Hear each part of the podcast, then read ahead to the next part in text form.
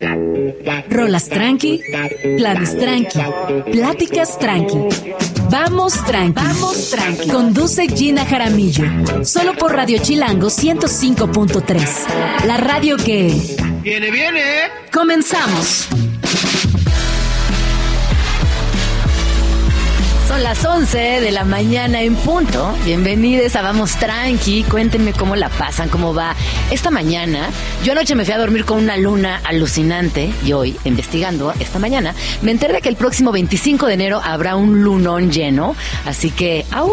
Ahora sí, estamos todas las personas próximas a convertirnos en lobas, lobos, lobes y sacar la furia, la nostalgia, todo lo que sucede con la luna llena que habrá personas que me digan, ay, no, a mí no me afecta. A mí personalmente me afecta un montón y creo que hay que hablar al respecto. Es más, creo que Cosmolau nos puede platicar un poquito de esto más adelante, porque, ¿qué creen? Que el día de hoy nos acompaña Cosmolau aquí en la cabina de Vamos Tranqui. En unos minutos más vamos a hablar acerca de varios, varios chismecito astral pero en específico el chismecito astral de Hollywood, que como sabemos esta semana eh, es el tema, que si los Oscars, que si los Golden Globes, que si las eh, eh, alfombras rojas, así que bueno, vamos a seguir en esta conversación, pero desde lo astral.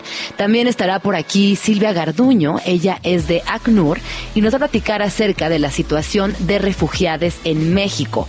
Moda, porque nos encanta la moda. hablaremos con Raúl Rojo y Andrés Catalina acerca de Cita, un proyecto que es muy interesante porque vincula moda, pero también con ciudad y nuevas formas de vestirnos, porque recuerden que la moda es creatividad y dice muchísimo más de nosotros de lo que imaginamos. También hablaremos acerca de Project Monet con Floria González y Georgina Villa. Ambas son eh, artistas contemporáneas que radican aquí en la Ciudad de México y vamos a entender qué están haciendo y todo lo que van a presentar durante la Semana del Arte. Si les parece bien, vamos a escuchar esta canción que llevo varios días teniéndola en mente y esta mañana justo la escuchaba con mucho cuidado. Es la niña de la Mala Rodríguez, esta gran, gran personaje de la, pues de la música contemporánea que en 2003 lanzó esta canción y causó muchísimo revuelo. Eh, cuenta la historia de una víctima de una sociedad marginal de un barrio todo esto desde los ojos de una chiquita, un trabajo que ella grabó en su momento en Nueva York y que por cuya dureza fue censurada de algunas cadenas televisivas, pero ¿qué creen? Con esta misma rola consiguió un disco de oro. Vamos a escucharla, vamos a recordarla. Esto es La Niña de la Mala Rodríguez.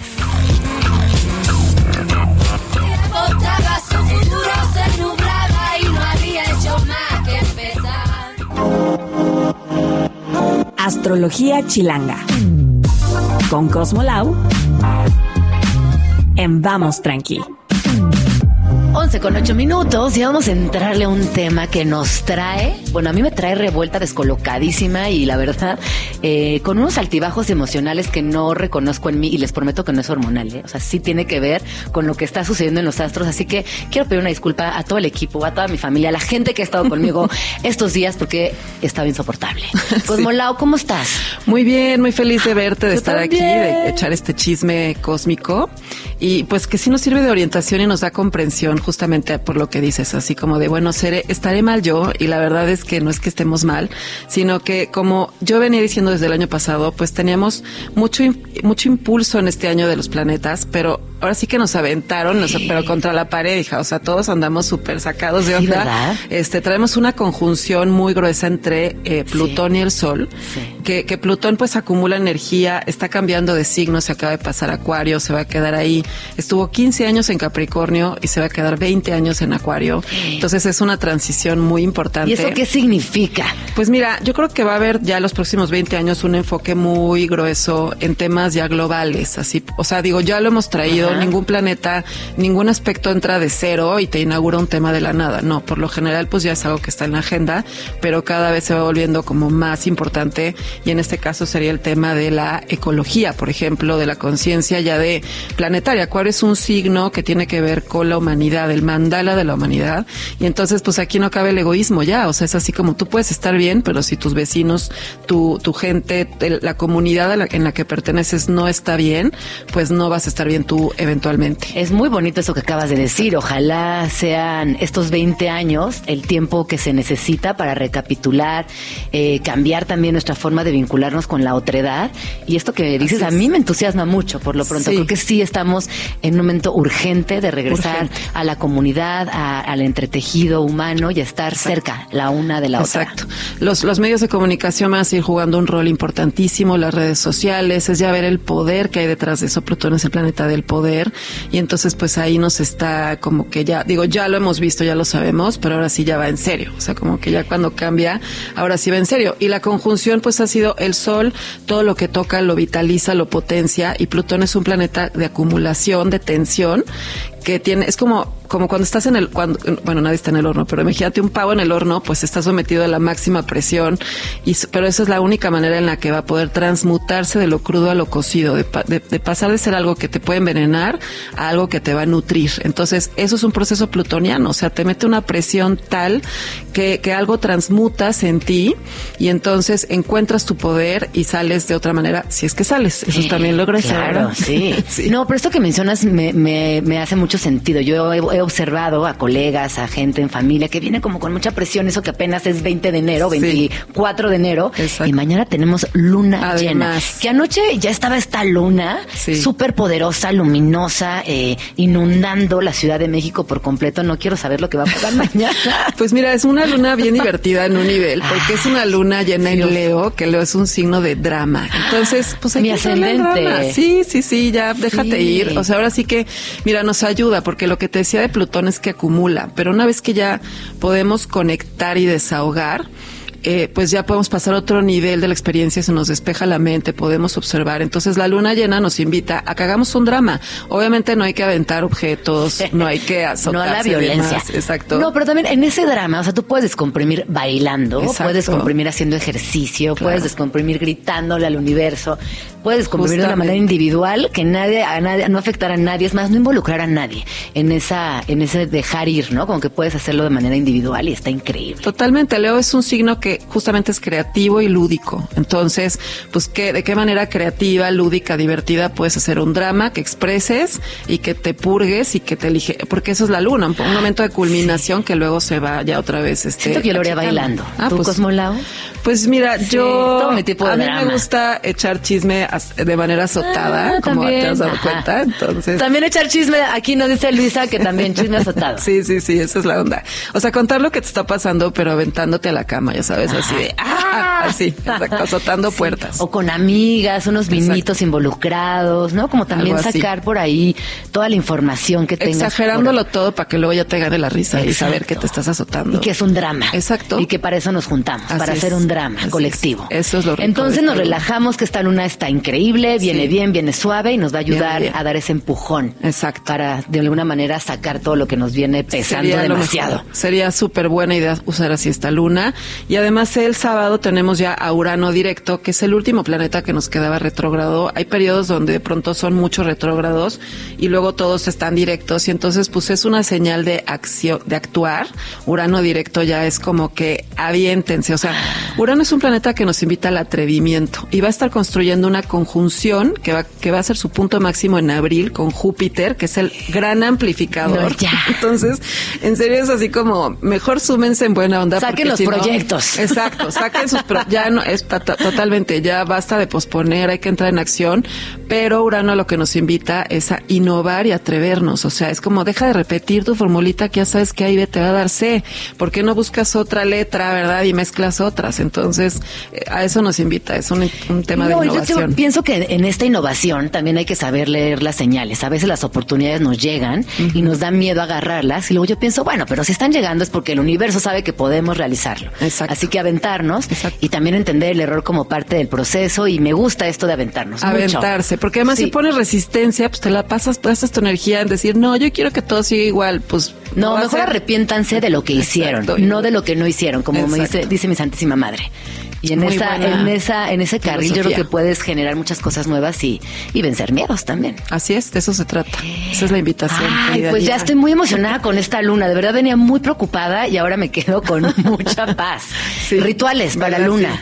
Uno así sencillo, lindo que te eh, Pues mira, podría ser eh, hacer algo creativo, o sea, hacer, por ejemplo, sería muy buena idea hacer a esas alturas del año el famoso vision board de lo que quieres para tu año, ¿no? Entonces juntarte con amigas, revistas, recortar a la antigüita si es que tienen revistas, o si no buscar en Pinterest imágenes, hacer tu collage ahí en Canva, en tu compu, y luego lo imprimes y lo pegas en tu cartulina roja y lo ves diario, y eso va a ser pues tu acto creativo, lúdico, que la luna llena pues es una luna de manifestación, entonces puede ser un ritual muy ad hoc. Pues ahí está. Y también cortarse el pelo, ¿no? ¿Se corta el pelo en luna llena o no? Depende. O sea, si quieres que te crezca, te lo cortas en el periodo de la luna nueva a la llena. Ah. Pero ya que es de luna llena a luna que va decreciendo, si quieres como que tengas más tupida la greña, eso es que te salga más y que el corte te dure, hay que cortárselo en luna, después de la luna llena. Ah, muy bien. Pues ahí está también. Vayan haciendo sus anotaciones. Ay, todo el mundo está feliz en la cabina de Vamos Tranqui cuando vienes. Eres preciosa. Ay, no, yo bueno, a ver, ahora sí entremos en tema, porque todo estos días hemos estado hablando mucho de Hollywood porque han sucedido tantas cosas, tanta, tanto, tanta chisma que nos encanta. Y hoy, eh, en el retorno de Saturno, eh, pues cuéntanos qué significa y qué famosos lo están atravesando para básicamente echarles un ojo y estar pendientes. Exacto, de eso se trata, Llena. Fíjate, es que el retorno de Saturno a todos nos pasa, pues es porque es cada 29 años. A los 29 es el primero, a los 58 años es el segundo y a los 87 es el tercero. Entonces, la gente que conozcan en esas edades. A ver, otra vez, ¿cómo? 29, 58 y 87. Obviamente es alrededor, a veces me agarra un poquito antes y a veces después, pero la gente que conozcan de esas edades, abrácenlas, ya sabes, del desamor, estén pendientes porque están pasando por eh, pues un momento que puede ser de mucha cosecha y consolidación, pero donde hay cierta presión por manifestar. Saturno es eso en la carta astral, es así un planeta que te pide resultados, eh, que te confronta con la realidad y que te lleva a ver tus recursos para dar una cosecha, ¿no? Entonces, ahora sí que se ponen las cosas más radicales. Ahorita justo te traigo esta listita de los que están pasando por ahí. Este, nuestro, nuestro tesoro, eh, ahora sí que hay que preservar eh, ante todo esa a Keanu Reeves, ¿no? Nuestro tesoro nacional, bueno, más bien mundial. Mundial. Nuestro querido Keanu, pues está en su retorno, en su segundo retorno. Yo veo que está en un momento de mucha consolidación, o sea, le está yendo bien. Sus películas de John Wick son una super jalada que a mí me divierte enormemente ver balazos por todos lados, pero está, es un gran tipo y entonces yo pienso que le está cayendo bien este momento de madurez, tiene una relación sólida desde hace tiempo con una mujer que se ve bastante interesante, muy culta, este, y pero bueno, una que sí le ha, le ha llovido es a Sandra Bullock, ¿no? Que, que, la pobre enviudó en agosto pasado y ella pues justamente tiene a Saturno a tres grados de Pisces. Ahorita Saturno ha estado pasando por los primeros grados de Pisces.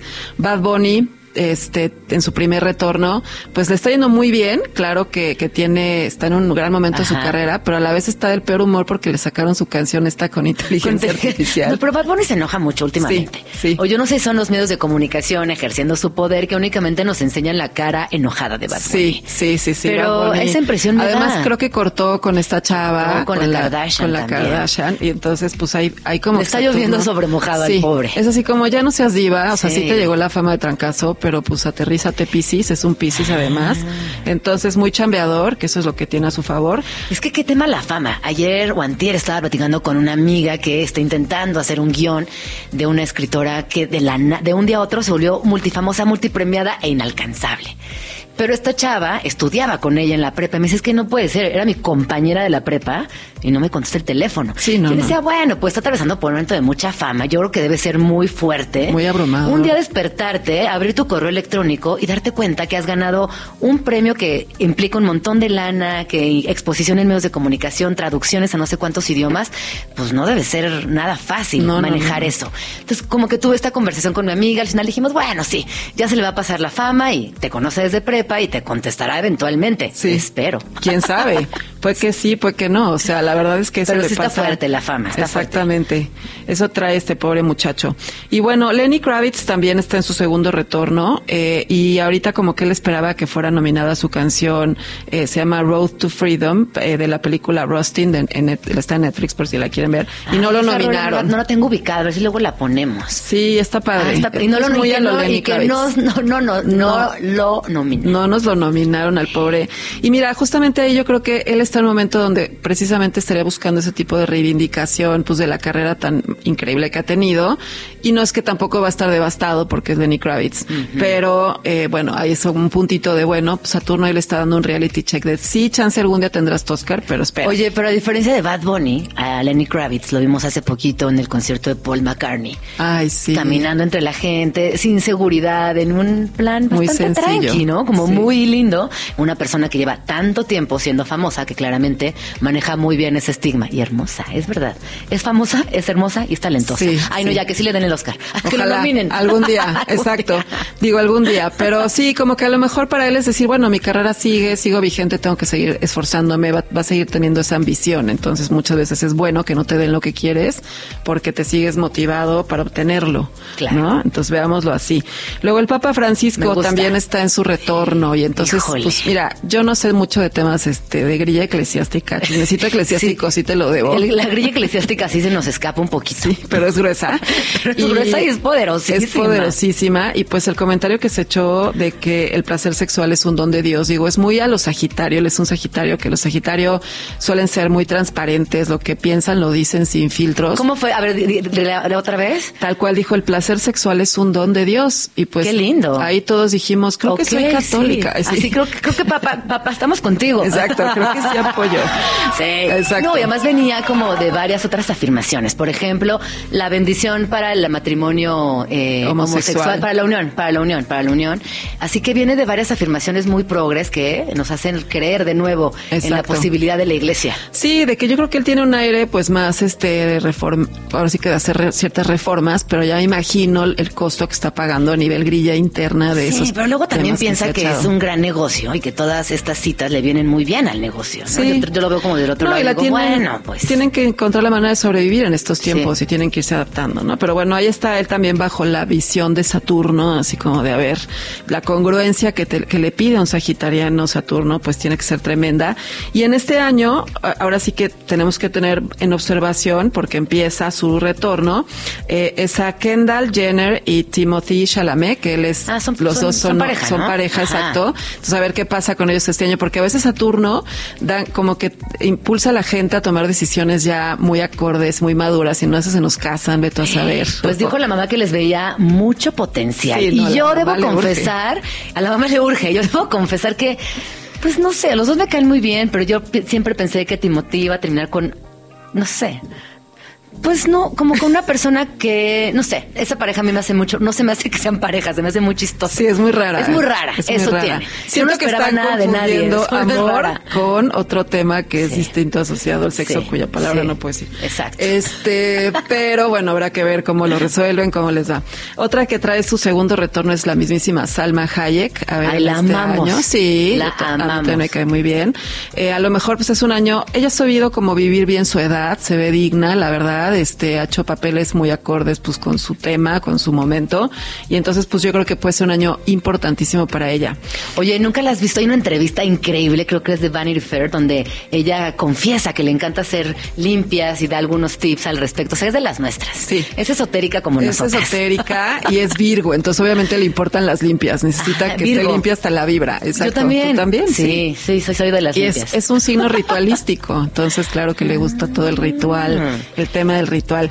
Y por último, bueno, hay que checarnos a nuestra querida Jane Fonda, que es su tercer retorno este año, cumple Wow. 87 años, Wow. que bueno, pues siempre está activa, es una, se ve, está guapísima, siempre dice lo que piensa, y entonces pues hay que tenerla también ahí en observación en este, en su tercer retorno, a ver cómo le cae. Wow. Oye, pues vamos a escuchar una rola y regresamos contigo para seguir hablando. Ah, tenemos, mira, ah, perfecto, que nos, que, no, que nos saltemos la rola Que y que nos sigamos hablando. Ay, muchas gracias, eh, por este regalito de tiempo. Ay, pues sí, yo feliz. Oye, tenemos, eh, perdón, te interrumpí. Estabas diciendo. No, ya todo- terminamos. ya acabamos con este tema de los retornos de Saturno.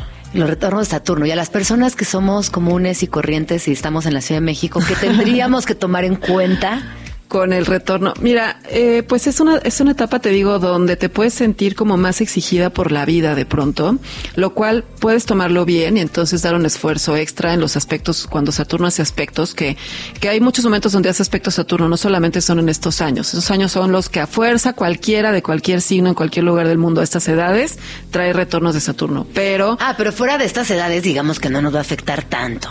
O sea, fuera de los 29, 58, Exacto. 87. El Saturno en Pisces, a menos que sean Pisces, ya de, de, mediados del signo, ya tienen a Saturno encima todos los Pisces, o los que, tienen la luna, o los ascendentes, o sea, los que tienen algo en Pisces, o son Virgos, a veces algunos, perdóname que te lo diga, querida Gina, traen a Saturno en oposición, entonces pues hay que ver las cartas ya, los tránsitos. ¿Yo traigo a Saturno en oposición? Pues sí, ¿de qué día eres? 4 de septiembre. Sí, ya este año, querida, sí, sí.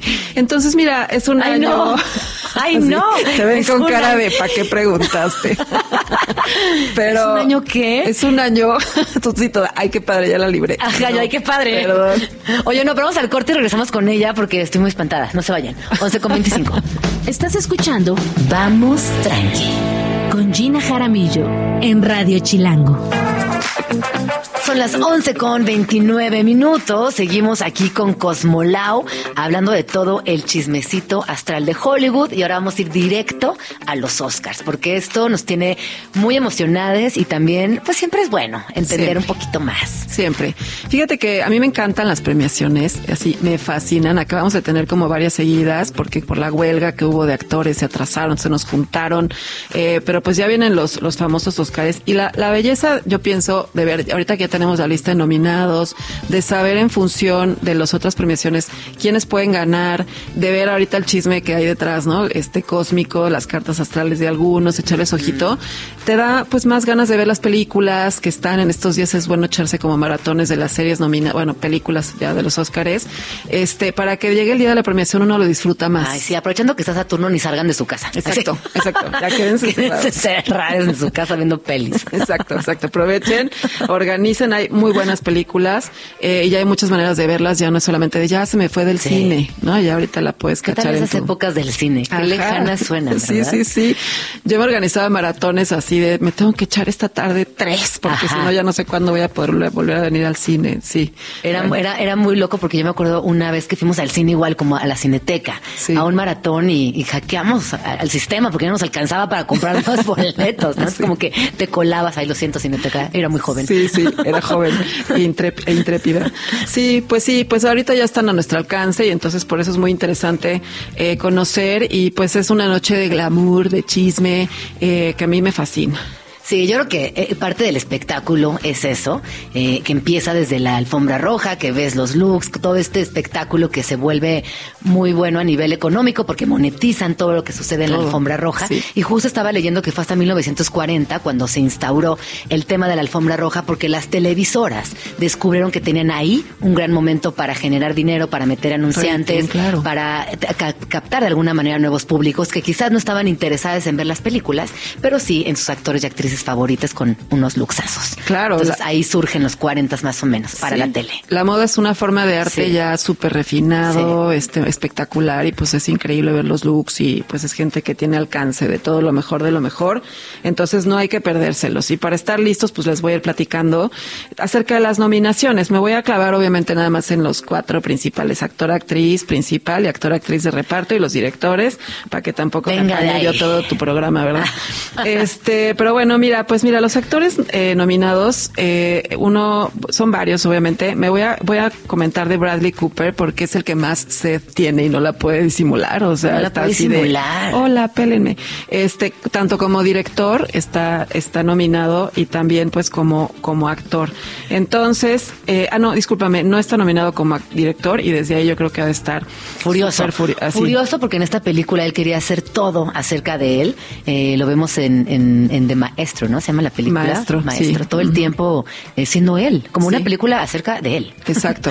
Sí, sí tiene mucha sed. Yo creo que es un tipo que es talentoso y que eventualmente lo va a ganar porque es así como el perfecto de la academia, el actor blanco, guapo, este rehabilitado, eh, una historia de éxito y, es talentoso, pero no es su momento. Él es un Capricornio, entonces bueno, pues tiene el dedo puesto en el renglón, por eso te digo que yo creo que eventualmente lo, lo va a ganar, eh, pero pues ahorita no tiene aspectos tampoco como muy lucidores. A veces eh, no es que solamente ganen los que tienen cierto aspecto, porque si no sería muy fácil para los, los ricos, ¿verdad? Apostar en Las Vegas. Eh, pero no, no sabemos. Entonces, él no tiene como ahorita algo así verdaderamente llamativo. Sin embargo, te digo, por su carta astral, yo pienso que es algo que eventualmente va a lograr porque tiene pues mucha, mucha mm, talento y mucha convicción en lo que quiere. Eh, como actor, yo pienso que el ganador, de acuerdo a lo que hemos visto y a su propia carta astral, es Killian Murphy. Killian Murphy. Sí, sí, sí, que, que es un, es un súper talentoso, es un Géminis eh, bastante versátil, es un Géminis un tanto atípico porque no le gusta para nada como que el rollo de la fama, la promoción. Los geminianos por lo general, pues sí son muy extrovertidos, tienden a hacerlo. Él tiene además la luna en Aries, pero yo creo que todo realmente lo lleva a su arte. Yo creo que es un artista bastante, este, pues serio. Sí, sí, sí. Y, y yo pienso que es su momento. Ahorita él precisamente, pues tiene aspectos bastante favorecedores. Júpiter y Urano están en oposición a su propio Júpiter. Es así un momento como que aunque quiera o no, va a tener el reflector encima. Va a ganar está, de hecho está, dicho está. Exactamente. Yo creo que va a ganar. Este tiene. Y qué bueno, la verdad. Muy merecido, hace un súper papel, es una súper película Oppenheimer, se las recomiendo enormemente. Eh, y yo creo que sí va por ahí. Eh, y te decía, bueno, Killian Murphy, pues es un tipo bastante multifacético, lo hemos visto en personajes maravillosos. Yo creo que es un momento muy bueno para reconocerlo cuando es joven y tenemos todavía mucho que ver con él. Luego tenemos en el en papel de actor de, de apoyo, actor secundario Está nominado el gran Robert De Niro, eh, pero pues no creo que sea su año. Y aparte comentábamos que está en una etapa medio, medio grumpy, medio pues que también yo pienso que a su edad ya debe ver el universo, ya decir, ay, no, es que esta humanidad no aprende nada. No, con sus años de experiencia, con su carrera actoral, claro, le damos flojera y debe tener tantas ideas increíbles e inteligentes que, pues sí, se asombra con lo que está sucediendo en el mundo. Sí, ya no tiene paciencia, es un Leo que pues a lo mejor se va un poquito, a veces los Leos se pueden ir mucho a la soberbia. Y él además tiene la luna en Pisces y decíamos hace, en el, en el bloque anterior que Saturno está en Pisces y justamente a él lo están demandando, lo de este, perdió, está como en problemas legales por una demanda de maltrato a un asistente que tuvo, una mujer, justamente la luna representa el principio femenino y es justamente ahorita a través de la mujer que él no, con ese, ese arquetipo con el que él no se ha relacionado bien, no se relaciona bien, que, que tiene una relación de maltrato con una mujer que trabajó para él y ahorita le está, este, pues llegando esa consecuencia. Entonces anda irritado, anda de malas. Anda de malas y no se va a ganar la estatua. No creemos, no creemos. Este, el que yo creo que eh, ahí se la va a llevar es Robert Downey Jr., un. Ay, sí, también. Sí, un consentidazo. Y mira, está, este, él es interesante, él está también en su segundo retorno de Saturno. Entonces aquí. Él tiene el 50 Él tiene 58, ah, justamente. justo. Está en su mero retorno. Está en su mero retorno. Entonces aquí es un ejemplo donde también es, no hay que azotarse tampoco si están en su segundo retorno. O sea, les decía, puede ser un gran momento de reconocimiento, de consolidación de una carrera, este, que este cuate pues lleva toda su vida en el showbiz, que se repuso también de una adicción tremenda, lleva 20 años de estabilidad con su esposa y ahorita tiene eh, este retorno que nos podría decir que para él pues es su momento y también tiene un retorno de Júpiter, que es un planeta en la zona de la profesión. O sea, ahora sí que todo, todo indica, ahora sí que si quieren apostar, bueno, no, porque luego me pueden reclamar si es que no se les hace. Pero yo digo que va a ganar. Ajá, yo también. Sí, sí, sí, Robert creo. Downey Jr. Eh, y bueno, en cuanto a las actrices, pues tenemos una, es una lista bastante interesante. Eh, eh, tenemos la, una que está pues muy bien posicionada, es Lily Gladstone, que sería la primera mujer de proveniente de un pueblo nativo de Estados Unidos en ganar Oscar por mejor actriz. Y es una, es una mujer pues obviamente súper talentosa, que desafortunadamente apenas tuvo una buena oportunidad de lucirse. Y ella tiene a Saturno, le va a estar tocando a Júpiter. Entonces, yo pienso que podría ganar, pero como tiene este aspecto donde Saturno podría estar ponchando un poquito el planeta de la buena fortuna en su carta, Ojalá no, porque la verdad me gustaría mucho que ganara, pero quizás la que se lo puede quitar es Emma Stone. Y es la favorita, ¿no? Además, Emma Stone. sí. Que yo no he visto la película, pero vamos a ir. Pero vamos a ir, ya dijimos Luisa y yo, tenemos una promesa de Amix que vamos a ir a verla. Pero creo que ella es la super mega favorita. Sí. Sí, en Poor Things creo que sí. ¿Ya la viste? No la he visto. Ay, vente con nosotras. Sí, yo me uno. Eh, invíteme, invíteme, ya sí. estamos. Sí. Porque sí, definitivamente hace un papel que por lo que hemos visto en los cortos y todo, donde sale Alucinante. alucinante. Sale Sí. de totalmente cualquier zona de confort, toma todo tipo de riesgos, está dirigida por un super director eh, y pues es, es un momento donde yo creo que recibiría, podría decir, el que sería su segundo Oscar. porque, Guau. Pues ya tiene uno La La Land. Exactamente. Y, y pues sí, sí, totalmente. Ahorita también tiene ya una posición de Júpiter a su sol, la avienta, la pone bajo el reflector y pues en una de esas se, se nos hace. Ay, pues ahí están. Ya escucharon todas las predicciones de Cosmolao. Me falta Ah, una sí, sí, sí, de, de- de actriz de apoyo que rápidamente tenemos. Está muy reñido ahí, yo pienso. Podría ser Emily Blunt, podría ser América Ferrera, Ah, que le no, acaban de Emily, reconocer. Ajá. Y también podría ser Daniel Brooks, El color púrpura, que hasta. Y también Davin, Da- Divine o Davine, Davine Joy Randolph de The Holdovers, que, que también es muy, muy buena actriz. Son personas donde ya están, antes decían Oscar So White, ¿no? que no nominaban sí, gente sí, sí. este pues más este de otro tipo de razas, etnias, etcétera. Bueno, pues ahora hay una más como un mosaico y en función de eso podría ganar alguna actriz de color. Entonces, bueno, pues habrá que ver. Eh, y como director, siento que pues no, siento que vaya eh, Emily. Emily Sí, Blunt podría ser sí, su momento. Sí, también sí. ha sido un gran papel y yo creo que Oppenheimer es la película típica que le encanta a los, a Ajá. los Oscars y ahí está incluido Christopher Nolan, eh, que pues también ya puede puede ser su momento de, de llevarse con este peliculón y, y pues él es un, un Leo súper creativo, también ahorita podría estar en un muy buen momento. Oye, muchos leos en la industria. Muchos Leos, es un signo pues es el signo del showbiz, del espectáculo, de gente creativa. Claro.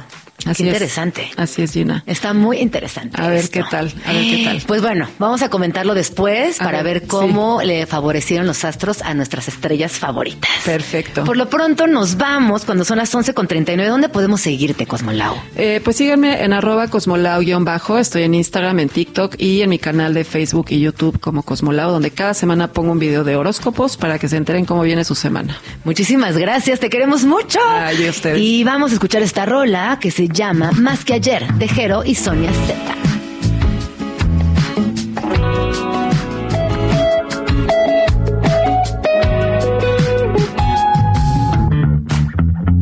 Spots chilangos. Rincones de la ciudad. Uno de los lugares que no puedes dejar de visitar en la Ciudad de México es la Cineteca Nacional, lugar favorito de cinéfilos y cinéfilas de la Ciudad de México. Desde sus inicios, el objetivo de crear esta institución durante los años 70 era edificar un espacio dedicado a preservar, promover y exhibir el acervo fílmico del país. Esta sede se encontraría en uno de los foros de los estudios Churubusco. Rápidamente se convirtió en uno de los sitios más concurridos de la capital, hasta que en 1982 un incendio destruyó las primeras instalaciones, además de que muchos de los archivos fílmicos que se habían recuperado con los años se perdieron. Entre lo que terminó destruido se encontraban guiones, negativos, imágenes y libros. En junio del mismo año comenzó el esfuerzo por recuperar la Cineteca, iniciativa que fue liderada por Mario Moreno Cantinflas y el director de fotografía Gabriel Figueroa. La obra que estuvo a cargo de Manuel Rocha fue inaugurada el 27 de enero de 1984 y ubicada en la Plaza de los Compositores de la Avenida México Coyoacán. Pero ojo, que la Cineteca no es solo un lugar para ver películas, es como el epicentro del cine en la Ciudad de México. Hay eventos, festivales y hasta se rescatan esas películas olvidadas que te hacen decir, en efecto, eso es cine. En marcha. Gente que hace y transforma. Son las 11 con 44 y estamos por entrar a un tema que no solamente tendría que tocarse las veces que sea necesario, sino que personalmente considero que nos incumbe absolutamente a todas las personas.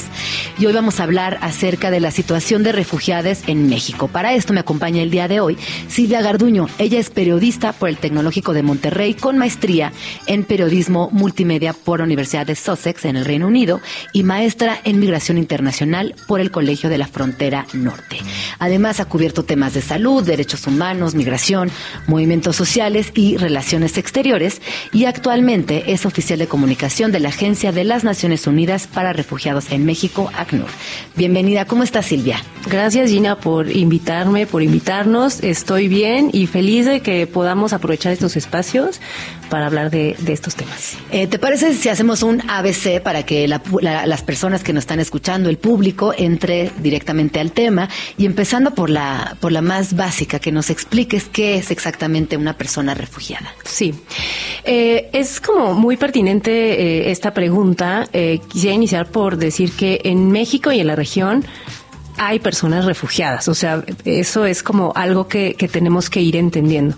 Y que una persona refugiada es diferente a una persona migrante.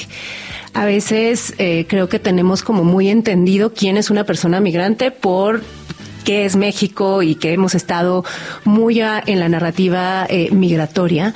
Eh, la diferencia fundamental tiene que ver con las razones de salida. Una persona refugiada huye huye para salvar la vida. Eh, sale de manera forzada. No es una decisión quizás tan pensada, sino es algo que te obliga a ponerte a salvo a ti o poner a tu familia a salvo. Eh, entendemos mucho eh, quizás quién es una persona refugiada si nos situamos en otros contextos, en otros contextos, por ejemplo, geográficos, cuando hay una guerra.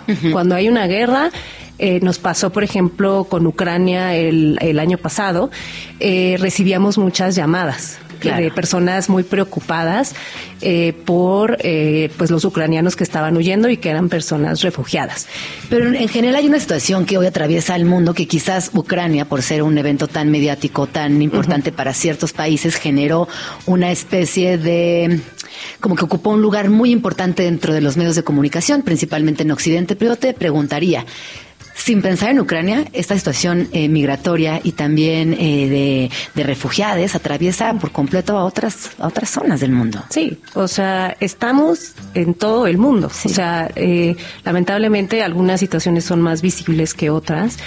En esta región quizás no podríamos hablar de guerras o conflictos armados, pero sí hablamos de situaciones de violencia o de persecución y que hace que eh, muchas personas estén llegando a México solicitando protección de muchos países. El año pasado fueron 109 nacionalidades distintas las que solicitaron asilo en México. Por aquí tengo algunos datos que dice que más de 140 mil personas solicitaron asilo en México en 2023, siendo las principales nacionalidades Haití, Honduras, Cuba, El Salvador y Venezuela.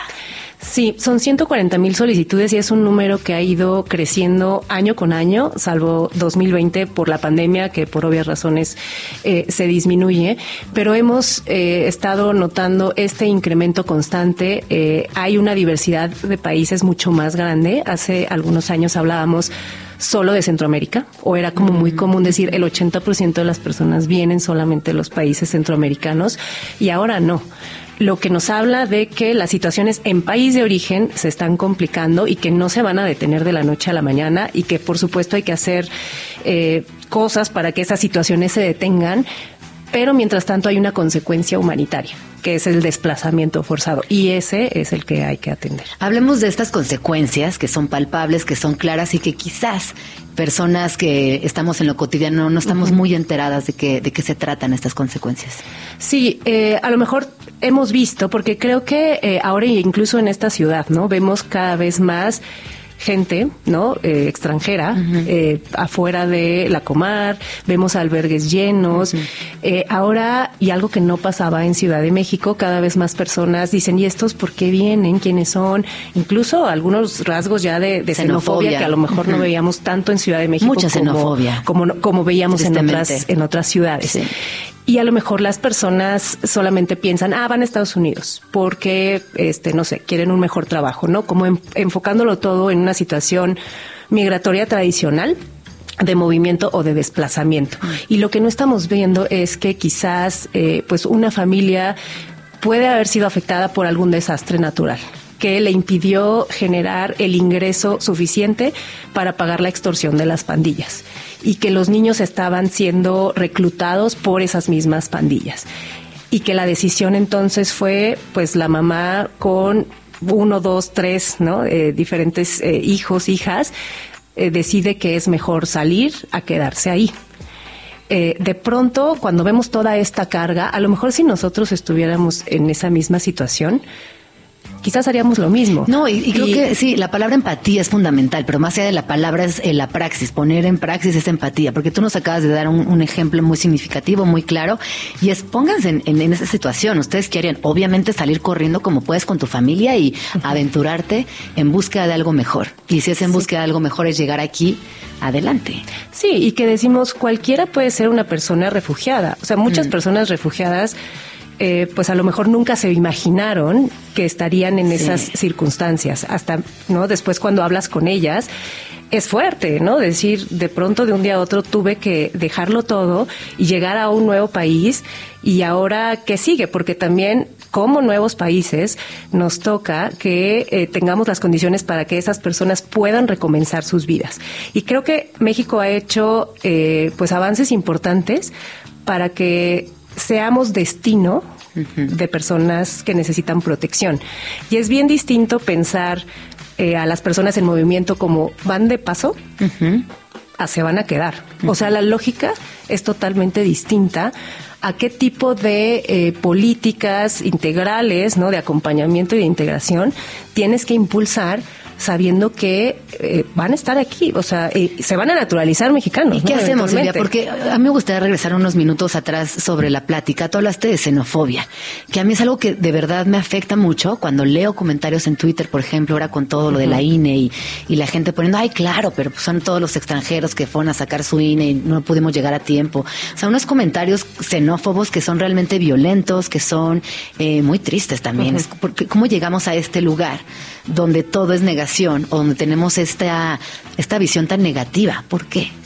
Yo creo que, o sea, gran parte de lo que está pasando en la ciudad es que sí hay, eh, sí ha habido un incremento importante, ¿no? De las personas que están en las grandes ciudades. Pasa en las grandes ciudades, pero también eh, la respuesta ha sido insuficiente, ¿no? O sea, a todas luces, el ver eh, personas que están en situación de calle porque los albergues están llenos, los albergues sobre todo de sociedad civil, o sea, no hay un esfuerzo eh, de las autoridades por instalar, por ejemplo, espacios de recepción para estas personas, eh, acompañados también de, de, pues de una política más integral que haga que estén en condiciones más dignas y que tampoco afecte. estamos en medio de una crisis. A los vecinos. Pues ha sido una situación bien complicada. El caso específico de las personas que ahora vemos, eh, muchas, sí, son eh, personas refugiadas que a lo mejor no van a solicitar asilo en México, van, a solicitar asilo en Estados Unidos. Eso no quita que sean refugiadas también. Las condiciones hoy en Estados Unidos hacen que tú tengas que esperar un tiempo en México en lo que te dan una cita. ¿no? Estas que hacen a través del teléfono. Esa aplicación del teléfono funciona solo de Ciudad de México hacia arriba. Ah. Y no es tan rápido. Sí, Entonces hay mucha espera. por la hay cual mucha espera. Están haciendo fila, literal. Algunos se van a quedar, algunos incluso pueden optar y decir, a ver, me puedo quedar aquí, mejor solicito asilo en México. Eso es posible. ¿Y México está preparado como país a nivel, eh, digamos, políticamente hablando para recibir a todas estas personas y posicionarles en un lugar donde tengan acceso a un trabajo digno, una vivienda digna y demás? Creemos que, que sí, o sea, que está jugando un rol importante. Sigue habiendo esta eh, idea, ¿no? De que Estados Unidos es, ¿no? Lo mejor que, o sea, hay mucho entre las mismas personas y eso existe y seguirá. Pero cada vez más México está jugando como un rol más importante. Y nosotros, desde ACNUR, eh, también vemos que no basta con fortalecer el sistema de asilo, o sea, que tengan su documentación, que ya sean reconocidos como refugiados, ya. No, o sea, como que hemos ido un paso más allá y hemos logrado reubicar a las personas, la mayoría de las personas solicitan eh, asilo en México en el sur, llegan a pie, solicitan en Tapachula, en, Chiapas. en Chiapas, en Tabasco. Eh, y hemos logrado reubicarles a ciudades, una vez que son reconocidos como refugiados, con mejores condiciones de acceso a empleo, vivienda, etcétera. Más de 35 mil personas hemos colocado. Oye, vamos a un corte ¿eh? y regresamos para eh, dar conclusiones. Yo tengo varias preguntas todavía para ti que tienen que ver con eh, qué podemos hacer, por ejemplo, y por qué no, no está mal la migración. ¿Por qué, ¿Por qué quitarnos esta falsa idea de algo negativo cuando en realidad es todo lo contrario? Vamos al corte 11 con 55 eh, y regresamos. Estás escuchando Vamos Tranqui con Gina Jaramillo en Radio Chilango. Son las 11 con 58 minutos y continúo con Silvia Garduño hablando acerca de la situación de refugiados en México. Eh, como ya les comenté, ella es oficial de comunicación de la Agencia de las Naciones Unidas para los Refugiados en México, ACNUR. Y para ir cerrando, Silvia, te quisiera preguntar acerca de las consecuencias de los actos xenófobos, xenófobos que desafortunadamente vemos en, nuestro día a día y que cada vez son mayores y más evidentes. Sí, eh, lo estamos eh, viendo en la ciudad. Eh, por esto que decíamos, ¿no? Demasiadas personas esperando. Eh, creo que hay también mucha desinformación. Eh, las personas no entienden bien a bien por qué las personas están ahí, hacia dónde van, qué trámite están haciendo, hasta cuándo se van a quedar, van a seguir llegando o no. O sea, sí hay un tema eh, de desinformación. Eh, hay un tema sobre eh, el manejo que están haciendo las, las propias autoridades, ¿no? Que a lo mejor esto de que hablábamos de la respuesta, hay una carga excesiva tal vez sobre la sociedad civil que hace lo que puede con lo que tiene. Vemos una parte de las personas solidarias, ¿no? Que a lo mejor pueden acercarse a las mismas personas, llevarles comida, llevarles ropa, ¿no? Como intentando ayudar, pero también vemos pues a una parte eh, de las personas que se siente afectada o vulnerada, invadida, ¿no? Que es ahí justo donde eh, pues tendríamos que, que evitar que se caiga en, en estas situaciones. Haciendo un manejo, ¿no? Eh, de, de la situación claro. se evitaría, pero igual existen estas expresiones. Una consecuencia pueden ser que estos discursos escalen. Eh, nosotros, digo, estamos en ACNUR en todo, en todo el mundo y en otros contextos, digo, no nos vayamos más lejos, ¿no? A veces puede ser el mismo Estados Unidos eso puede permear más allá ya en discursos políticos, o sea, que vayan adquiriendo como más fuerza. Eh, afortunadamente, hoy en México vemos, eh, creo que políticas bastante incluyentes, eh, sobre todo hacia las personas refugiadas. Y queremos que esto siga así, claro, claro, pero siempre la cara de la xenofobia, pues puede ir, ¿no? Es como una espuma, ¿no? Que puede ir subiendo y que de pronto esas consecuencias pues pueden llegar a afectarnos. Decimos que somos una eh, ciudad santuario, eh, una ciudad solidaria. Muchos mexicanos, mexicanas nos jactamos de, de que así somos. Y luego hay que hacernos la pregunta, ¿así de verdad somos? Sí. ¿No? Porque Sí, nos sí. toca escuchar de pronto de todo, ¿no? Entonces... ¿Cómo podríamos eh, tener esta conversación con quizás una vecina que todavía etiqueta y tiene un estigma muy grande sobre las personas refugiadas? ¿Qué le dirías?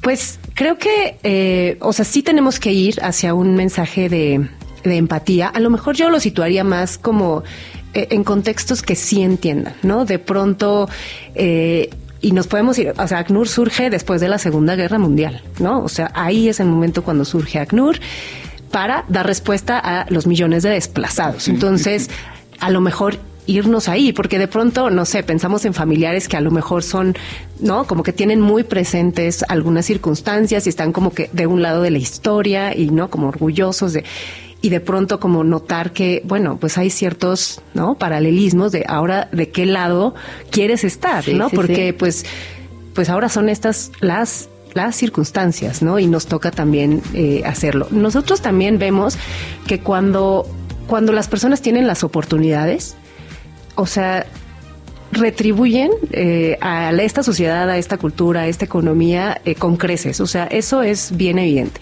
Simplemente hay que catapultar esto. Si tú evidentemente no les das La esa oportunidad. esas condiciones, pues es ahí cuando podemos vol- volver a, o, verlo más eh, de manera problemática, ¿no? Entonces, es una conversación que creo que no se agota en una frase, o sea, no, como pero que hay que, ¿no? Seguirlo. No, pero por lo menos quedarnos con estas consecuencias de eh, la xenofobia, pensar en la en la apertura económica, creo que es importante. También quedo con la empatía y me gustaría que en otra oportunidad, Silvia, habláramos acerca del discurso con las infancias, que tienen muchas preguntas, que todo el tiempo cuestionan cuestionan, que a veces como estamos tan desinformadas, no tenemos las respuestas adecuadas y que es un tema que yo considero que hay que tratarlo desde la primera infancia para también normalizarlo, quitarlo de ese lugar como, ay, lejano, ay, los migrantes, ay, los refugiados. No, es un tema cotidiano, es un tema que a todas las personas que estamos en este mundo nos debería de importar y desde ahí también accionar. Entonces, ojalá que puedas volver pronto y continuemos Sí. con esta conversación. ¿Dónde podemos seguirte? Pues mira, está el Twitter, eh, Twitter ex de ACNUR, Ex. ACNUR México. Eh, nuestro Instagram es ACNUR MX. En ex me encuentran como Silvi Elena. Eh, y la página de ACNUR es www.acnur.org. Y ya si quieren donar, diagonal dona. Diagonal Donar. Pues muchísimas gracias por venir a Vamos Tranqui No, y gracias. seguimos con estos temas. Mientras tanto, nos vamos a escuchar una rola. Esto es Tu Liga del Pelo de Babas Tutsi Pop. Agenda Chilango. En Vamos Tranqui, siempre hay plan. Únete este 27 de enero a la carrera del ajolote y baja esos kilitos de más que ganaste en las fiestas decembrinas. Con este evento se celebra el Día Nacional del Ajolote, conmemoración que tiene como objetivo difundir la importancia de este animal en el ecosistema y cultura mexicana. La carrera será en el Parque Ecológico de Xochimilco. Consulta más información en boletopolis.com. Agenda Chilango. ¿Buscas un plan en pareja o con amigos? En IMU encontrarás salas temáticas que tienen como objetivo hacerte reconectar con tu niño interior a través de los increíbles mundos que han creado. Desde albercas de pelotas hasta luces de muchos colores que además funcionan como el spot perfecto para tomarte fotos. Disfruta de esta experiencia en Monterrey 193 en la colonia Roma Norte y busca tus boletos en fiberop.com. Agenda Chilango. Amantes de lo paranormal. No se pueden perder Infierno, la obra. Se dice que en todos los teatros hay fantasmas, pero no todos los pueden ver. Vive esta experiencia que nos trae el maestro del terror Rafael Perrín, junto con el equipo de producción que participa en La Dama de Negro en el Teatro Enrique Lizalde en Coyoacán. Podrás disfrutar de esta obra hasta el 24 de febrero. Consulta más información en fiberop.com. Presentado por Agenda Chilango, los mejores planes de la ciudad en un solo lugar. Para más información, visita chilango.com diagonal agenda.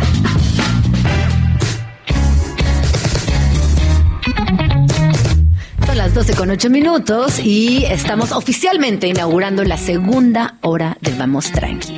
Y vamos a entrarle a un tema que nos gusta, que nos fascina y que siempre además nos causa mucha curiosidad y es la moda. Para hablar de esto está conmigo Raúl Rojo, él es director creativo y de arte y Andrés Catalina, artista y directora de estilo con 13 años de experiencia en la industria creativa espe- especializada en moda. Bienvenidos, ¿cómo están? Hola, hola, muy bien, gracias. Muchas gracias por la invitación. Oye, primero me gustaría que habláramos un poquito de qué es para ustedes la moda. Para mí, eh, la moda es una expresión, es la primera expresión del ser humano. O sea, cuando te despiertas y ves qué mood, qué, te, qué mood traes, que ves tú tu ropa y qué te vas a poner para estar en mood, esa es la moda para mí. Sí. Es una expresión, es la, la expresión más fuerte que tenemos. ¿Y tú? Dime este lado, Andrés. Este, yo creo que es una forma de autoexploración y autodescubrimiento de acerca de qué nos gusta en cuanto a colores, texturas, formas y creo que va por ahí y pues la expresión. Una vez que ya lo descubres, pues ya es como tu forma de ser. Y que es muy divertida, ¿no? Además, hay días que tienes cierto mood. Por ejemplo, eh, hay ropa que te pones un día y dices, no, es que tengo una cena en una semana. Y te lo vuelves a poner y ya no se ve igual. También Sí, tiene sí, como sí, una sí, vibra el look, sí, claro. de- de- de- de- dependiendo del día. Claro, y puede también ser muy aburrida. Ah, También, Claro, también. Puede, pero- triste también pero de- depende. Aprenderle poquito. Sí. Yo creo que eso es lo más padre, ¿no? De la moda. O sea, que puedes expresar todos los sentimientos. O sea, a lo mejor a veces no sabes ni cómo verbalizarlos, pero sí en forma de, de vestir. Oye, ustedes ser. díganme una cosa, desde que están muy chiquitos les gustaba la moda, veían revistas, se inspiraban. sí, sí. ¿Qué hacían? Yo desde niño siempre era mi, mi afición, ¿no? No Ajá. sabía bien qué era lo que me iba a dedicar. De hecho, estudié otra cosa. Ajá. Pero siempre tenía una pasión ahí por... Era el típico que cortaba sus, sus shorts, me mandaba a hacer mis pantalones, me iba a comprar mis telas cuadradas para hacer mis camisas. Entonces siempre tuve ahí un, este, un, un imán hacia la moda, sí. Sí, sí, sí. ¿Y tú? Mm, creo que yo sí fue un poquito más tarde. O sea, creo que más bien lo mío empezó por el estilismo. O sea, no tanto como en sí eh, las marcas o saber mucho como de tendencia al inicio, pero más bien era la forma de combinar las prendas que tenía ya en mi, en mi closet. Me tocó ser hija de en medio, entonces me tocaba pues usar la ropa Sí. de mi hermana grande y luego me gustaba la ropa de mi hermana chica, entonces ahí como que iba haciendo yo mis combinaciones. Y, y yo creo que por ahí empecé a explorar un poco más la moda, como, ah, mira, esto se puede combinar. Yo creo que me hacía unas combinaciones horribles, ¿verdad? Al inicio, pero el chiste pues es experimentar, Pues sí, ¿no? De que... Y es que más horrible para quién, ¿no? También Claro, es que está tan personal eh, Sí, sí, la sí. combinación de colores, de texturas, algunas tendencias son horribles, pero hay gente que tiene un look increíble. Claro. O sea, son como muchas cosas las que se van ahí juxtaponiendo cuando hablamos de moda. Exacto. Oigan, a ver, platíquenos de Cita, esta plataforma independiente de moda street, que además eh, eso es otra categoría dentro de la moda que Exacto. quienes vivimos por fortuna o que tenemos el privilegio de vivir en grandes ciudades podemos ver constantemente gente de muchos países de con muchas con muchas con distintos looks con diversos, formas diversas de sí, sí, sí. vestirse Eh, bueno, Cita es una plataforma que surge eh, desde la inquietud de llevar a la, la moda a la calle. O sea, que sea visible, que todas las marcas y las, la escena independiente eh, se dé a la luz, ¿no? Entonces nos juntamos con varios amigues. Eh, yo tengo Pais, es el fundador de Y nos Pais. encanta. Gracias. yo vengo de color spice hoy la sí, verdad sí, sí, sí, super power, super power, me encanta. Y entonces tengo este espacio donde, aparte de ser mi propia marca, están varias marcas ahí, eh, varios diseñadores y artistas. Entonces, como que falta esa plataforma para las marcas independientes y la movida independiente. Y nos juntamos con Andrés, con Adri, con Molo, que les mandamos saludos. Hola, amigos. Hola, hola. y decidimos hola. hacer este show por las calles, tomar las calles irreverentemente, sin pedir permiso. Y hicimos el primer ejercicio en la calle Abre y en la calle Marsella, está país. Ajá. Entonces fue padrísimo porque llegó la gente, hicimos muchas invitadas. Eh, tomaron los modelos, dieron la vuelta a la cuadra. y qué hace la gente Muy cool porque iba, o sea, literal, el señorcito con el carrito pasando, Sí, sí, sí. la señora con sus bolsas. Era muy, ra- muy random, un día muy random. Y claro, cuando veían a toda esa escena movida ahí en, en el espacio afuera de Pais y de Quillo, esperando que fuera la pasarela, era como, wow, ¿qué hace toda esta gente vestida tan cool aquí? Entonces era un poco de dar visibilidad a lo que está sucediendo en la Juárez, en la Ciudad de México, que está súper trendy, en la escena sí, de la sí. moda que está agarrando un flow padrísimo. Y fue una experiencia increíble, ¿no? Entonces fue el- la primera edición. A mí sí me gusta ver lo que está sucediendo con la moda en México. Sí considero Gracias. que hay una situación que importa, que impone, que involucra y que además dispone también al público y, y tiene muchas herramientas para construir nuevos públicos y por otro lado también eh, mantener ese público que ya estaba interesado en la moda y que ahora lo hace de manera más formal, más seria. Exacto. Y por donde está su tienda está pasando algo fabuloso. Ahí Yo cada vez que voy no reconozco. Sí. cada vez que regreso no reconozco lo que pasó. Está, está en un momento muy interesante en México. Ya se venía viendo hace cinco años, prepandemia, cómo empezaba a vivir las nuevas marcas. Yo que estoy en la escena de la moda, eh, bueno, empezaba a escuchar muchas, muchas, muchas marcas. Ahorita en este momento voy a tiendas y no sé esta marca qué Ajá, es, ajá. de dónde es, no, pues que es de Monterrey, es de, de Oaxaca, que es de Guadalajara y es un hervidero de cosas padrísimas. Está en su mejor momento, está comenzando algo muy padre en México. Oye, ¿y económicamente, oye, es sustentable, es viable tener una marca independiente de moda en México? ¿O cómo vamos en ese aspecto que es muy importante? Porque para que la rueda siga girando, pues Sí, tiene que exacto. económicamente estar sana. Sí, pues mira, bueno, yo tengo otra marca de streetwear que es Nugget, que es parte de las de las marcas aliadas que está dentro de Pais. Y bueno, ju- justo como que nos interesaba mostrar nuestros proyectos en el street, que es lo que más nos, como que de las cosas que más nos apasiona, ¿no? En cuanto a arte y moda. Y veníamos platicando justo ahorita en el auto de, de eso, ¿no? De que, bueno, qué tan rentable es que nos, nos, segui- nos seguimos dedicando a, a tener marcas independientes.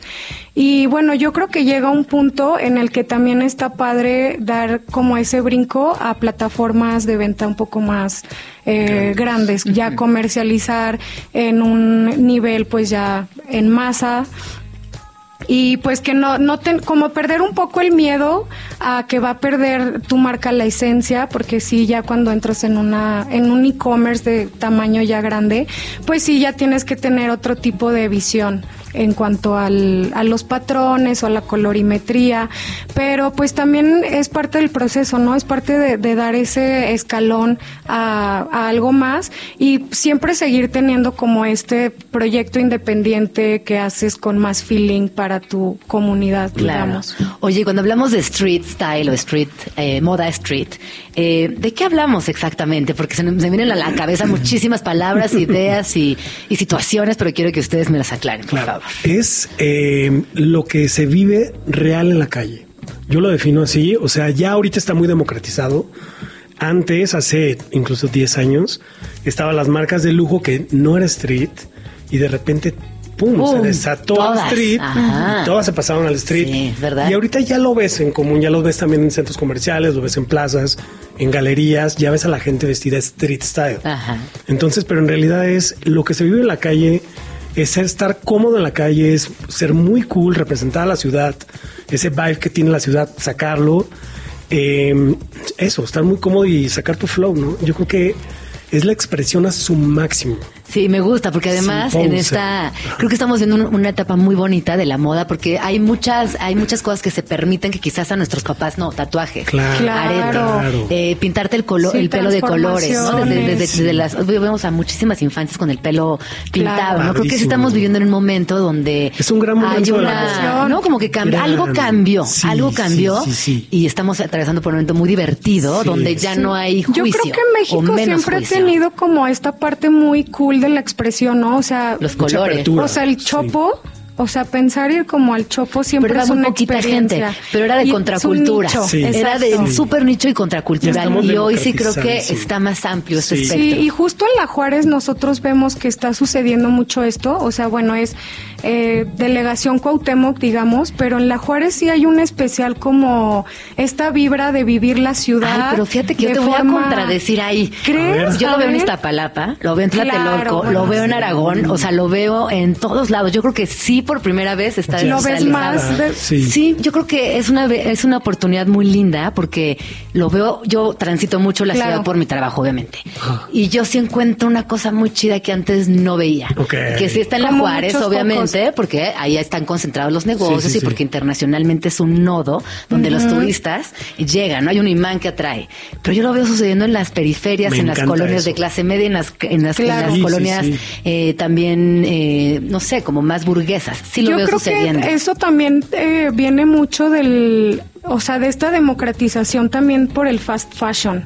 O sea, que muchos este, nos podemos quejar como si tenemos nuestras marcas independientes, que realmente no le podemos llevar el ritmo a un Shane Sí, o a una, no. o sea, no hay forma. Mm. Este, pero pues bueno, que tú puedas desde tu desde tu móvil teniendo 13 años comprarte una prenda, ir a pagar al Oxxo que aparte te queda en la esquina, o sea, eso está increíble, o sea, Sí. es que tienes la moda al alcance de dos clics. Como te quieras o sea, expresar, nada. ahí está. No, y luego yo también encuentro mucha diversión eh, en estas cuentas de gente muy joven, o sea, gente muy joven de 15, 16 años, Sí. Sí. que van a la paca, encuentran cosas increíbles, Padrísimo. las cortan, las pegan, les ponen sí, un botón, sí, sí. unas grapas y hacen unas cosas increíbles. Sí, Es que digo, yo hubiera querido yo a los Sí. 14 tener esta visión de Yo creo que en los diseñadora. ochentas y ahorita Sí. es un boom en la moda y se está viviendo eso, la- esa deconstrucción, crear mucha creatividad. Ay, O sea, qué es un gran lindo. momento. Bueno, a ver, regresemos al tema porque ya Sí, nos sí, sí. desviamos Ah. durísimo. Regresemos a Cita, por favor, que ya tuvo sí, su sí. primera edición eh, en diciembre del 2023 y que ahora estamos preparando, estamos, me incluyo, estamos Claro. preparando la siguiente edición para abril de 2024. Así es. Sí. Así es. Se viene algo. eh, la idea, la intención es tomar eh, un, más calles, o sea, no nada más una cuadra. En esta ocasión fue Marsella y Abre. Siguiente queremos que sea todo Abre, todo Marsella, en la Roma, no sé, vamos a buscar la, la locación, pero tomar 10 cuadras, que tú encuentres tu spot favorito con tus amigues y disfrutes de este show, de lo que está sucediendo en la escena creativa independiente. Me gusta también esta, esta idea de poder sacar el desfile de un espacio cerrado con invitación súper exclusivo que una solamente algunas personas pueden acceder y llevarlo y vivirlo y un café a verlo, de la ciudad, ¿no? De las calles. Es que es lo real. Eh, justo se llama cita Street Relax. O sea, es totalmente es lo que dices. Es un mood muy relajado eh, real, no esa, eh, esa estructura tan, tan rígida de una pasarela, donde entras y aparte de que eso es, para, es muy exclusivo, eh, entras y es muy cuadrado. Acá es, no, tú vente como tú Sí, puedes estar ahí platicando con tus amigos, o sea, como que no, no hay como este de entras y cruzas la pierna y estás así sentado como este muy atento a lo que estás que está increíble por supuesto o sea es una experiencia padrísima también poder ir a una este pasarela de, en este formato pero acá es este pues estar en la calle real viviendo el, el street. oigan ¿y dónde podemos estar pendientes dónde están eh, publicando toda toda la información sus redes sociales por favor eh, es un evento que está impulsado por Pais entonces desde las redes de Pais ahí lo pueden seguir es arroba o también desde Quillo Café. Eh, y ahí vamos a estar ahí eh, como mostrando momentos, horarios, en qué zona se va a llevar a cabo, en qué spots puedes disfrutar el evento y qué marcas van a participar también. Pues ahí está toda la información. Muchísimas gracias por venir a Vamos Tranqui y sigamos hablando de moda. Claro. 12 con 22, eh, volvemos.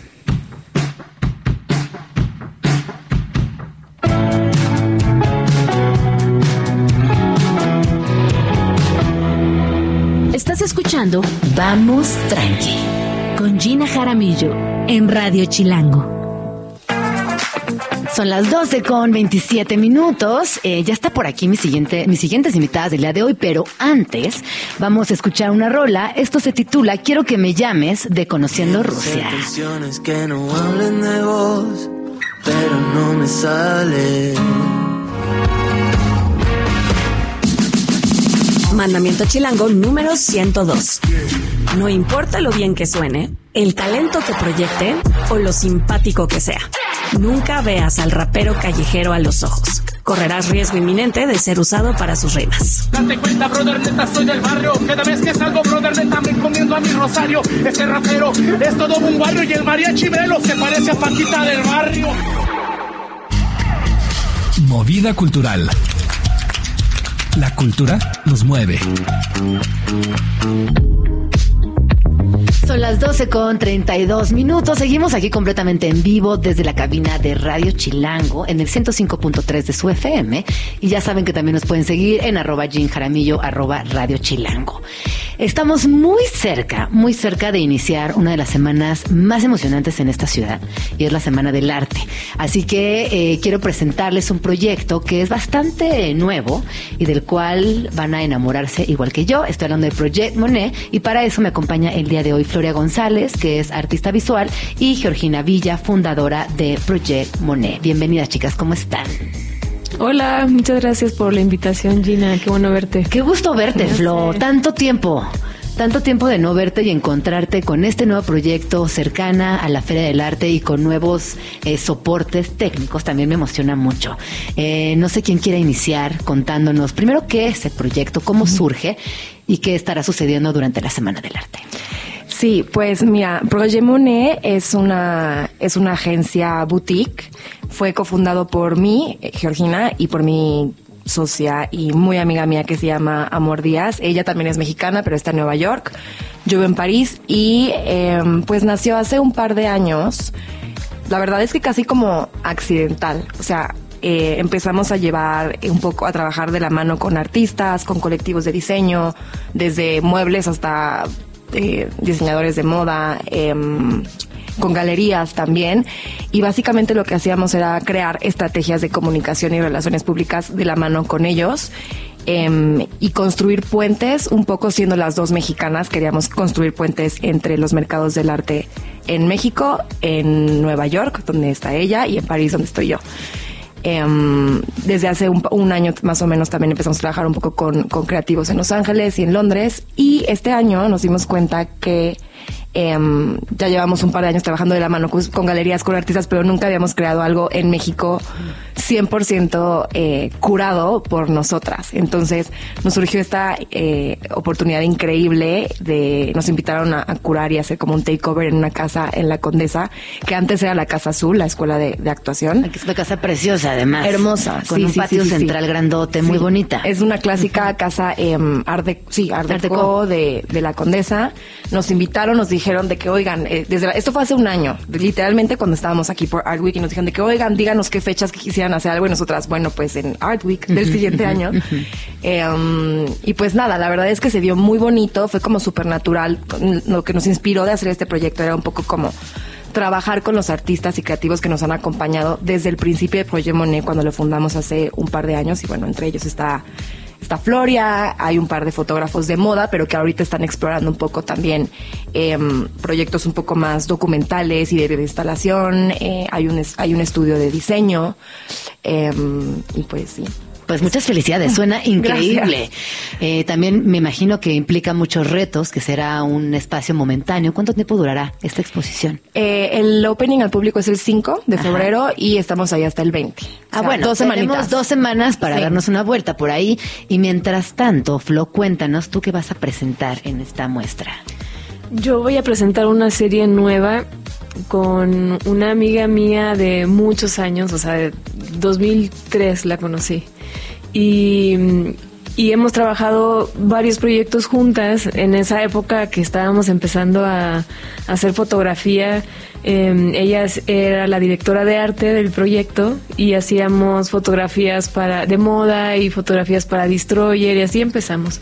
Después ella se va a vivir a creo que a España, es, es muy este, gitana y nómada Sandra, entonces fue a vivir allá y estuvo trabajando y exponiendo allá y, y ahora nos juntamos porque hizo una residencia justo en un espacio que tienen en Nueva York, súper bonito, Georgina y Amor, el verano pasado en Nueva York. Y se fue conmigo Sandra y ella también pinta, pinta increíble y estuvimos pintando juntas y, y nos gustó mucho como esta como la- teníamos todo colgado en la pared y, y nos gustó cómo se veía juntos no Y ya Pero las, las obras conversan entre sí. ¿Hay alguna En ese metáfora momento- que las atraviese o simplemente en ese algo- momento perdón yo estaba haciendo eh, obra para otra una exposición individual mía que tuve en Nueva York y y el año pasado vino a México Sandra y eh, eh, volvimos a pintar juntas y dije ya, o sea, tenemos que hacer un dueto porque funciona muy bien y ya empezamos a tener un diálogo con un título y con un concepto que se llama Vigilancia de los Dioses. Y mm, la primera pintura que hice es una eh, es una barca. En todas las, la- las imágenes las tomo de internet y las Ajá. las muevo, las les cambio el color, eh, el sentido y hasta los personajes hacen cosas que no estaban haciendo en la foto. Y esta creo que por ahí empezó el concepto que es una chica que está en esta barca que está como en, en tempestad Ajá. en el mar y está volteando a ver hacia el cielo y para mí, bueno, o sea, toda la serie es como este personaje que está retando algo que no ves, una cámara, un dron, eh, a Dios, a ti, y pensando en que si todo, todo es Dios, todos somos Dios, eh, te- realmente te estás retando a ti mismo. Y, y el reto es, ah, si, si entiendes y logras eh, como conectar con esta divinidad, entonces tu, tu posibilidad de manifestar se vuelve más grande. Entonces es como retar y esta chica le está sacando el, la- el dedo al dron o a, a Dios, a lo que sea, y realmente es a ti mismo, ¿no? Es como a romper todas estas ideas que tenemos eh, y cambiar y evolucionar un poquito, va por ahí. Qué interesante, Flo. Oye, dentro de estos dioses o diosas que has explorado, que has encontrado, ¿con quién te identificas, no? Tomando un poco tus palabras, que cuando te identificas con un dios, una diosa, hay algo que también se manifiesta en ti. ¿Con qué me identifico? Pues más bien con la energía, o sea, con el todo y con, con esta posibilidad que, que tenemos de, de crear con nuestra mente nuestra realidad. Oye, dime una cosa, ¿qué formato estás manejando? Porque en las exposiciones previas ya vienes con formatos grandes de pintura y luego unos más medianos y ahí le vas como moviendo mucho a esto y, y me llama la atención saber qué formato traes ahora. Eso pasó, o sea, empecé a ser chiquito porque Ajá. me rompí el pie Sí. el año pa- antepasado. Yo estaba haciendo unos grandotes porque me gusta en el piso eh, como... La movilidad, claro. ajá, como esta cosa que tiene el cuerpo de... De, de, de- de elongarse y de hacer como brochazos mucho más grandes y de pronto me rompo el pie y, ya no podía hacer esto, entonces agarré lienzos chiquitos y empecé a, a pintar aquí. Entonces ya, pero me, me gustó porque me abrió el abanico de posibilidades de lo más grande a lo más pequeño, gracias a esa ruptura. Eh, y ahorita tengo justo uno gigante, otros medianos y unos chiquitos también. Y la persona con la que estás haciendo este dúo, recuérdame su nombre, se me olvidó. Sandra Leal. Sandra, Sandra. Sandra, eh, ¿qué está haciendo? O sea, ¿cómo, cómo dirías que se yuxtaponen, se encuentran, se hablan estos dos trabajos? Ella em, hace obra mucho más abstracta y tiene muchas capas que creo que también ahí nos nos parecemos mucho porque trabajamos mucho con ley, con capas, ¿no? sí. De lo más em, suave y transparente a lo más pesado que es el final. Eh, las dos trabajamos con acrílico, óleo y ella hace mucho pastel también y son eh, justo le platicaba a Georgina que em, hace como un año vimos que hicieron también una exposición en París de Monet con John Mitchell, que es eh, figurativo impresionista Ajá. con expresionista abstracto, que justo creo que es como más o menos lo que estamos haciendo nosotras. Y, y nos encantó la exposición y por ahí pensamos puede funcionar algo así, porque en la paleta también, como cuando estás trabajando con alguien, empiezas a, a mimetizarte un poquito en el color con la otra persona porque lo tienes ahí, o sea, lo estás viendo claro. todo el tiempo. Oye, y me encanta escucharte porque pienso en tu trabajo más temprano, cuando seas mucha fotografía, donde también las capas ocupaban un papel fundamental. Yo recuerdo como eh, tus primeras series que tenían mucha profundidad, que también los personajes tenían muchas lecturas, las capas, ¿no? Es algo que, que te ha acompañado a lo largo de tu trayectoria y en tu carrera. Y me gusta que ahora lo podamos ver también a través del color, de las texturas y los temas, ¿no? Porque hay, hay un encuentro que es bien importante que combina muy bien. O sea, imagínate eh, todo lo que has encontrado en estas capas. ¿Qué dirías que llegando a esta dualidad, no sé si al- alguna vez previamente habías trabajado con alguien tan cerca, ¿cuál ha sido tu experiencia o con qué te quedas de esta dualidad? No, creo que nunca había hecho en conjunto eh, con alguien una exposición y eh, le, le decía que se vuelve más ligero y más divertido. Claro, ¿no? en equipo, Sí. ¿no? Como la colaboración. Que lo hice mucho tiempo. que me, encanta, me encanta que haya sido una dualidad que nació durante su residencia en, en Nueva York, totalmente, o sea, por accidente. Cero fue planeado. O sea, esta flor nos dijo, nos avisó a Mori a mí como un par de meses, un mes antes de que, oye, voy a tener una amiga que también es artista, va a estar en Nueva York al mismo tiempo que yo, creen que pueda pintar desde el espacio y nosotras de que sí, claro, felices. Y como que ya pintando eh, juntas, hasta Amor y yo dijimos que tenía, hacían sentido, o sea, son dos técnicas Ajá. diferentes. eh, temáticas totalmente diferentes, ajá, eh, figurativo versus abstracto, pero somehow funcionan eh, juntas. Me, me gusta esta conversación porque ya hablamos de eh, lo de la casa, ¿no? Que fue una casualidad, una coincidencia, un accidente. Luego nos encontramos con eh, esta, esta nueva du- dualidad que también surge accidentalmente. Y tu accidente con la pierna. Entonces creo que hay algo ahí que está muy conectado, que es muy bonito. Justamente también la capacidad de ver en ese accidente, más allá de lo negativo, toda la lección positiva que puede dejar. Y creo que a nivel creativo eso también está muy poderoso. Bueno, volvemos a la exposición. Entonces, inauguran durante la Semana del Arte, estará 20 días abierta al público, es una exposición que recomiendan para 15 todas días. las personas, para todas las edades. Sí, para todas las edades, totalmente. Y también em, creo que en general es una exposición friendly para personas a lo mejor que no están tan sumergidas en el, en, en el arte o, de la, o la escena del arte en México, pero que sienten cierta curiosidad de saber qué es lo que está pasando. Em, creo que es una experiencia padre. ¿Y cómo va a funcionar, Georgina? ¿Hay que hacer un previo registro? ¿Llegamos únicamente a la Casa Azul? ¿Cómo, cómo va a funcionar? Pues va a estar abierto Ajá. de lunes a sábado, los domingos cerramos de 11 a 6 de la tarde. abierto, pueden ir cuando quieran, se pueden tomar el tiempo que, Que quieran. necesiten. Sí. Y listo. Oye, Floyd, ¿qué deberíamos de esperar o, o cómo tendríamos que llegar a ver este nuevo trabajo tuyo? Em, híjole, eh, no sé. es- em, esperen mucho color, porque las dos así nos encanta explorar. Yo, por mi parte, estoy haciendo unas pinturas monocromáticas que paso. La serie pasada que hice tenía muchos colores diferentes y- Ujú. y, y texturas, y regreso al monocromático, pero cada cuadro tiene su propio color. Y también estuve explorando el toile de Jouy, que es este, estos patrones que hacían en Francia.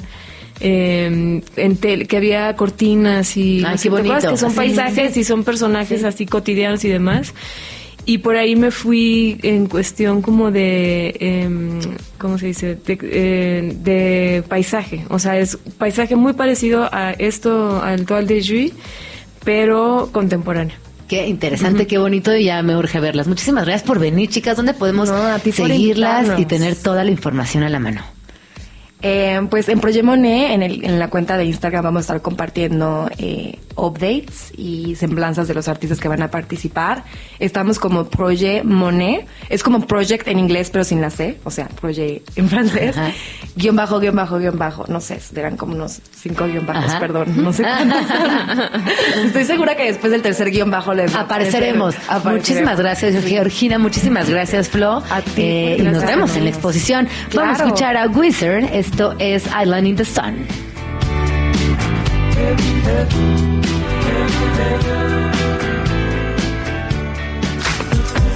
Estás escuchando Vamos Tranqui con Gina Jaramillo. 12 con 49 minutos, no puedo creer, se pasó volando este programa. Eh, hablamos de arte contemporáneo, estuvo por aquí Floria González, ya la escucharon. Hablamos también de moda con Raúl Rojo y con Andrés Catalina. Hablamos también de la situación de refugiados en México con Silvia Garduño de ACNUR. Y por supuesto que hablamos muchísimo de Chismecito Astral con mi queridísima Cosmolau. Les recuerdo que nos pueden escuchar el día de mañana en punto de las 11 de la mañana, de 11 a 1 de la tarde.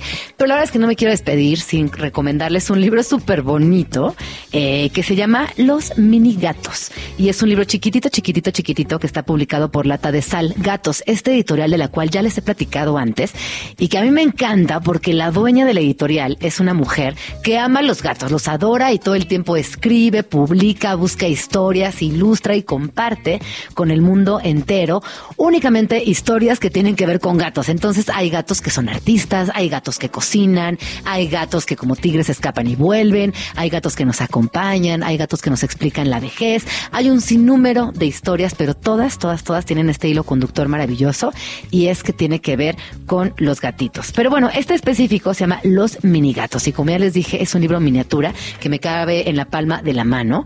Y ahorita se los voy a, compartir en arroba Jean Jaramillo.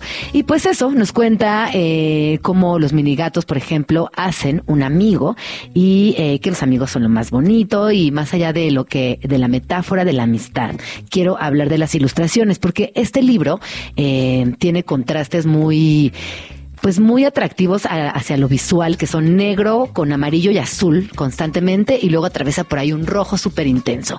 Entonces pareciera que es un grabado, pero pues en realidad está impreso sobre papel cuché. Y es esto, una historia de unos gatos muy locochones que nos comparten sus diminutas y pequeñas, pero grandes, grandiosísimas historias. Así que ya saben, pueden buscar este editorial tal cual como les estoy diciendo. Y lo que es muy bonito de este libro es que nos invita o nos hace voltear hacia lo más pequeño. A veces nos apantallamos, nos impresionamos y nos dejamos llevar por lo que más brilla, por lo que es más grande, por lo que ocupa más espacio. Y este libro justamente nos dice, oye, no te equivoques. Los pequeños detalles, las cosas bonitas son a veces más relevantes. Nos vamos. Hasta mañana. Pásenla bonito. Yo soy Gina Jaramillo y gracias por escuchar. Vamos tranqui.